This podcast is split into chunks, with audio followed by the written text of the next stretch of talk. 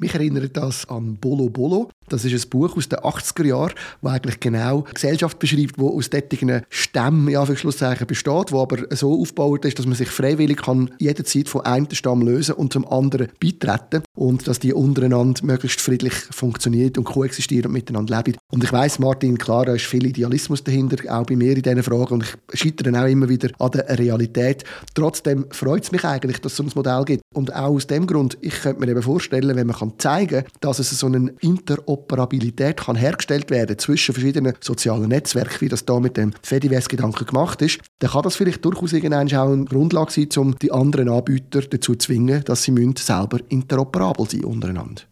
Interoperabel, das plant ja zum Teil auch die Europäische Union mit gewissen Vorschriften. Was aber auch wieder grosse Nachteile kann haben, wenn ich natürlich gezwungen werde, mit anderen zu reden als Dienst. Das kann bedeuten, dass ich einen tieferen Standard muss akzeptieren muss. Zum Beispiel die fehlende Verschlüsselung. Da gerade eine Warnung all, die Mastodon nutzen. Es gibt jetzt auch das DM-Feature, also Direct Messages, direkte Kommunikation. Da rate ich davon ab, das zu nutzen. Einerseits, das auch, ist nicht verschlüsselt. Und andererseits ist die Gefahr sehr groß, dass man plötzlich aus Versehen öffentlich kommuniziert. Die DMs bei Mastodon haben auf den Flag, dass das äh, nur soll jenen angezeigt werden, die da beteiligt sind an der Diskussion. Aber man kann den Status jederzeit ändern, kann auch aus Versehen passieren. Und das Gemeine ist, die typische Mastodon-App, die zeigt den Wechsel nicht an.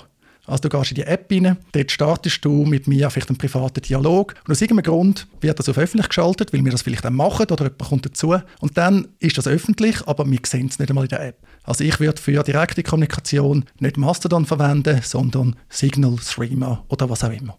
Das sehe ich auch so. Und da finde ich aber auch lustig, bei, habe ich auch bei Twitter immer so gehandhabt, dass es gibt etwa die Leute, die vielleicht ein oder andere kurz austauscht via DM auf Twitter, aber sobald es wirklich um ernsthaftes Zeug geht, äh, klar ist das dort wahrscheinlich verschlüsselt, aber ich nehme jetzt mal an, dort ist auch möglich, dass irgendwelche Mitarbeitende von Twitter könnten reinschauen, wenn es müsste sein. Und dann äh, bin ich auch eher auf Signal dann daheim, wenn das nötig ist, oder Threema. Bei Twitter ist es nicht verschlüsselt, genauso wenig. Aber das ist jetzt wieder ein Vorteil, vielleicht zentral-dezentral. Bei Twitter hast du einen Anbieter, der hat seine Compliance im Griff oder auch nicht. Bei Mastodon ist es halt dann anders. Da sind ganz verschiedene Instanzenbetreiber im Spiel. Die machen das auch sehr unterschiedlich, sind zum Teil auch sichtbar herausgefordert mit der Compliance. Ich habe zum Beispiel eine Instanz einmal darüber geschrieben, die sieht zwölf Monate Vorratsdatenspeicherung vor. Also in der Schweiz, wo als sehr weitgehend gilt, sind es sechs Monate beim Start, da werden Daten zwölf Monate gespeichert. Und was man veröffentlicht, bewegt sich natürlich durch das ganze Fediverse. Auch das muss man ein bisschen im Hinterkopf behalten. Ja, und ich glaube, mit dem machen wir auch noch ein Thema auf, das mich sowieso von Anfang an natürlich ein bisschen umtrieben hat, als ich das angeschaut habe. Oder? Ich frage mich natürlich auch, wie sieht es aus mit dem Datenschutz? Oder ich habe zum Beispiel bei meiner Instanz, die habe ich einfach mal installiert, jetzt auch nicht da gross, die ist ja nur für mich, ich tue dort keine anderen Leute draufnehmen, ich habe meinen eigenen Account dort. Habe mich dort nicht gross um die Datenschutzerklärung gekümmert, weil ich bin ja dort drauf. Und habe dann jetzt gesehen, das ist eigentlich die, die da, die da mitgeliefert wird, die da angegeben ist. Und ich frage mich dann schon, wie, wie soll das eigentlich genau funktionieren, wenn jede Instanz eigentlich ja eine Datenschutzerklärung muss haben, aber die Daten werden dann weiter federiert, eben auf die einzelnen Server. Am Schluss habe ich auch mir irgendwelche, irgendwelche Posts von Leuten, die nicht bei mir eine Datenschutzerklärung angeschaut haben.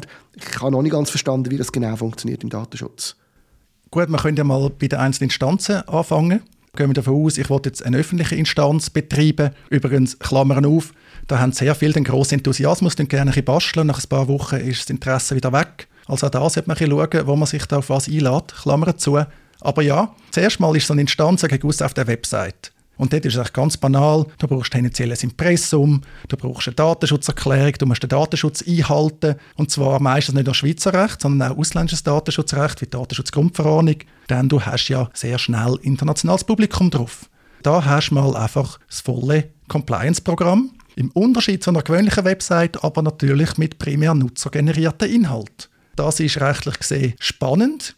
Ich persönlich, habe schon ein paar gesagt, die mich gefragt haben, würde so eine Plattform nicht betreiben wenn man letztlich eine Kommunikationsplattform betreibt, eine Social-Media-Plattform betreibt, dann muss man halt für den Compliance-Aufwand schon ein mehr investieren. Da langt es ja nicht einfach, irgendeine Datenschutzerklärung leicht anzupassen. Man hat einfach ganz viele Probleme, die mit dem verbunden sind. Das wird gerne unterschätzt. Wenn man eine Mastodon-Instanz einrichtet, dann ist das ja wie ein kleines Facebook, ein kleines Twitter, vielleicht auch ein kleines E-Mail-System. Und das ist bekanntlich eine Landschaft, die international völlig durchreguliert ist. Jetzt dein Fall mit einer eigenen Instanz, denke mir ehrlich gesagt exotisch, zum gross darüber reden. Meine Prognose ist auch, dass du das nicht so lange wirst machen, weil dann doch wieder eine Plattform willst nutzen, wo andere sich darum kümmern. Du kannst ja dann mit deiner Zeit Besseres anstellen. Das könnte durchaus sein. Ich gehe jetzt auch nicht in die Details ein, wie das äh, gelöst ist, aber ich habe im Moment nicht so viel damit zu tun, wie es vielleicht könnte aussehen dafür. Wir haben immer so Vorbilder, Diskussionsforen sind ja früher noch beliebt gewesen, gibt es heute noch zum Teil so Mailinglisten. Auch dort sind halt immer die gleichen Probleme. Da tun die Leute mit bester Absicht ihrer Freizeit so Plattformen anbieten und die meisten kommen leider früher oder später dann halt auf die Welt, weil es einfach teuer wird, weil man kann sich der Regulierung leider nicht entziehen und man stellt dann schnell fest, dass es doch eine erhebliche Anzahl von Mitmenschen gibt, die leider sehr unsympathisch ist, die also betreut werden muss. Ja, es ist wieder ein schönes Beispiel, oder? dass eigentlich gut gemeinte Regulierung, wahrscheinlich gut gemeinte Regulierung, wie immer eher dazu führt, dass die Infrastruktur zentralisiert wird. Also die Tendenz zur Zentralisierung hat oft damit zu tun, dass eine Regulierung eigentlich genau dazu führt. Oder? Ich glaube, das muss man sich schon immer wieder bewusst sein, wenn man, wenn man wollen, dass man gewisse Sachen regelt. Und ich verstehe, dass das Bedürfnis da ist, muss man gleichzeitig sich auch bewusst sein, mit dem fördert man immer Machtkonzentration.